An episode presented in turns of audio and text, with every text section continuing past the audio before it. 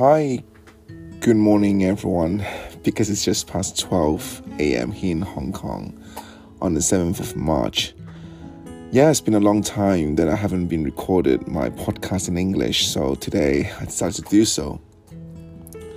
To those who have read the news, we are experiencing some sort of difficulties here in Hong Kong with the fifth wave of Omicron, and honestly speaking, it does have an impact on me in terms of you know my my feelings my whole energy level. And since i've been working from home in the last two weeks with a lot of meetings a lot of trainings a lot of virtual meetings also kind of a bit of fatigue at some point.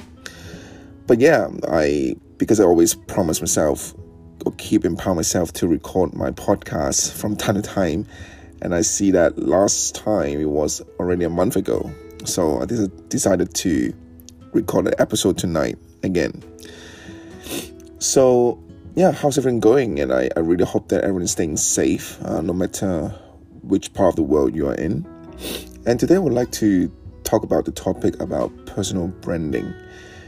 And the importance of it is about the personal branding and how it's good to know you can ask yourself how good is your personal brand towards others and have you been actively nurturing or building your personal branding? As an ex recruiter or as a candidate or even as a as a HR professional or HR consultant right now, and also having my blog on some career and life planning, personal branding is always a very important. I think um, this terminology I first thought about it, I think since when I was graduated, when I, when I graduated a long time ago. And to, tonight, I would like to share some of my share some of the tips about how we should we should build our personal brand and something to bear in mind. And, and, and first of all, to, to me, my, my personal brand, if you ask me, I would like to always like to inspire, to empower people with my own stories and what I know because honestly, I enjoy being inspired and also inspire others at the same time. So this is my kind of mantra, and I always follow that. So I was thinking, yeah, this might be my personal brand, and of course, I would like to be seen as professional, as someone who's who's positive, who's willing to to help others, etc. But of course, usually I do see time to time there's always a backfire with that because for some sharing, and this is something that I, I don't be able to share. Like you know, if I do my radio recording, uh, I think it's better. It's more e- easier for me to share over in in podcasts. Is that I do receive feedback that sometimes I might look too professional, too serious. That some people might might back off or hard to build a rapport. Because at the, end, at the end of the day, having a good personal brand is literally means that you can build a good rapport with, with people, with your friends, with people you don't know, etc. So yeah, so I, I, always keep reflecting how how should I solve that challenge, and I'm still working on it. So, and if any of you have any ideas how to you know how to be seen more relaxed how to be seen more natural do drop me a line or message so that i can learn from you guys as well. So when it comes to personal branding number one i think if you do not have one or you're thinking how to make one how to create one or how to you know think about one is to first really get to know about yourself right try to do some self reflections about your strengths your your weakness how would you like to be perceived, right? Based on your past life experience. What are your characteristics? What is your personal identity? Because personal branding literally means who are you, right? And who would like to be seen.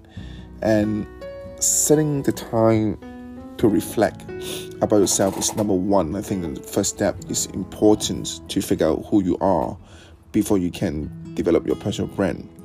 So maybe you can think about something that you enjoy doing or something that you're in a flow that you can do it effortlessly.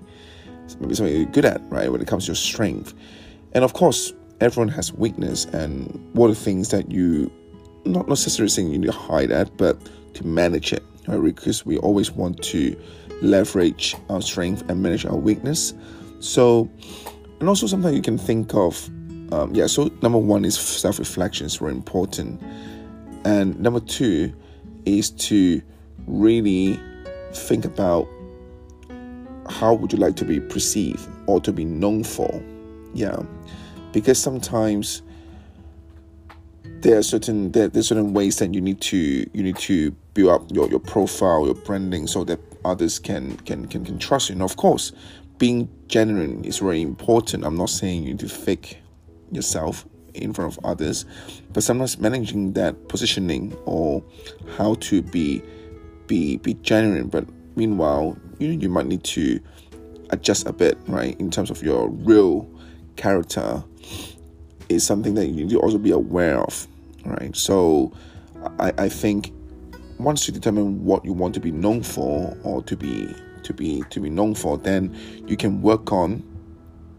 you, you can then maybe try to learn or try to try to see what other some of your role models something you can learn from. You can you can listen to the stories. You can watch the videos. How do they put themselves out in the market so-called in a social media presence etc and then of course to those who know that i've i've been running my, my channel called benson's inspiration your career companion.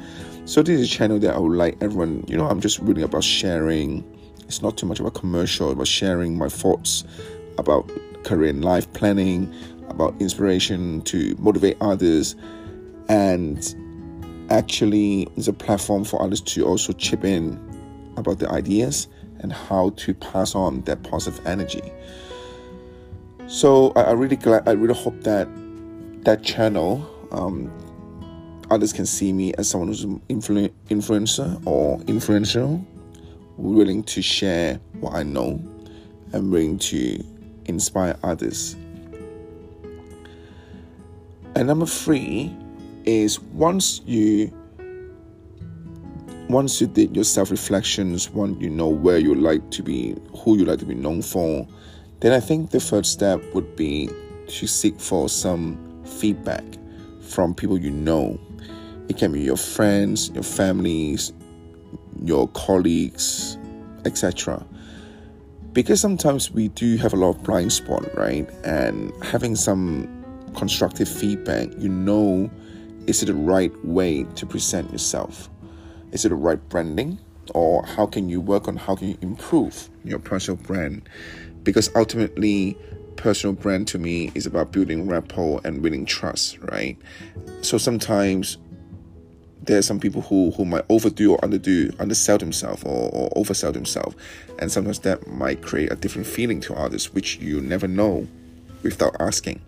So just now I mentioned about I didn't realize that before that I I was too sometimes bit too serious or kind of so-called too quotation professional will create some sense of um, seriousness or, or sense of um, distance to, to others, which is something that I I I've, I've been told um, quite quite recently, and it, it was to me an aha moment because honestly speaking, in terms of building rapport and building some you know building rapport, I need to still a lot to work on because sometimes being the Mr. Nice Guy doesn't work, right?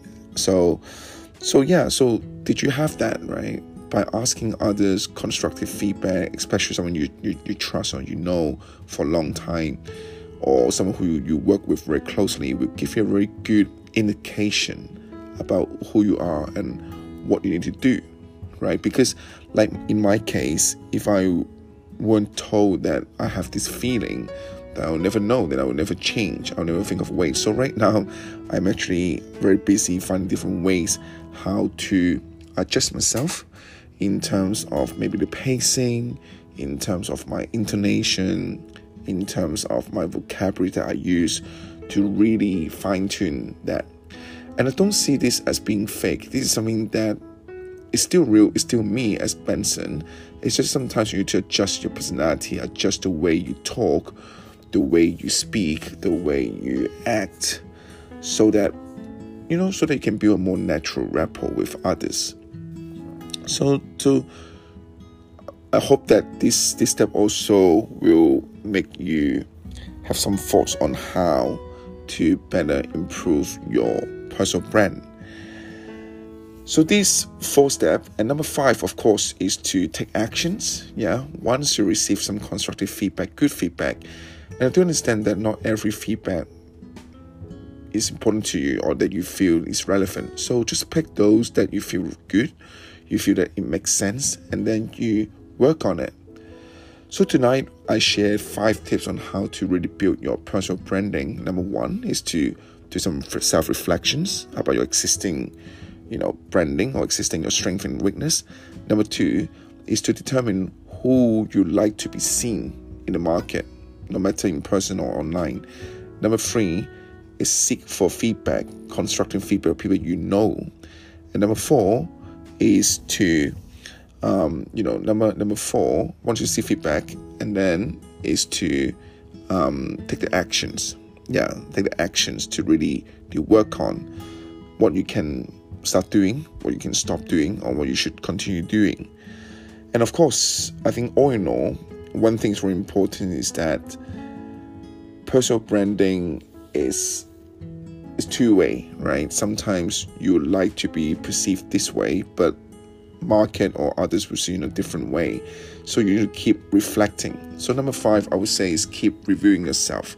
After the actions, the final step is to keep reflecting, keep reviewing yeah, is what you like to be perceived matches with what the market looks at you, or your friends, your colleagues, you know, someone who don't know you, see you from your LinkedIn, from your social media, when they meet you in person, etc.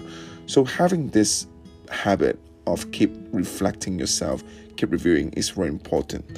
And I totally agree that being genuine is the very, very important when it comes to personal branding because you can't really fake it sometimes. So, all in all, I really hope that tonight you learned something about personal branding and I shared my personal experience and something that I need to work on. And, and I really hope that this is a topic I think, especially we are under the new normal, having a very solid, good virtual personal branding is as important as having it in person.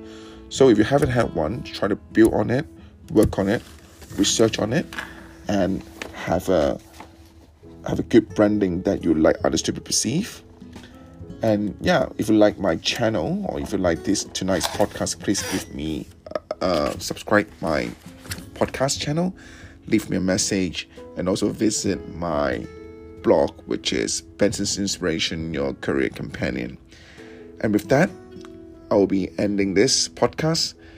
Really hope to see you all and see your comments, your feedbacks, no matter on my live video on Facebook, my recorded videos, and also my podcast. Your support means a lot to me and keep motivating me to keep sharing, recording this podcast, video live.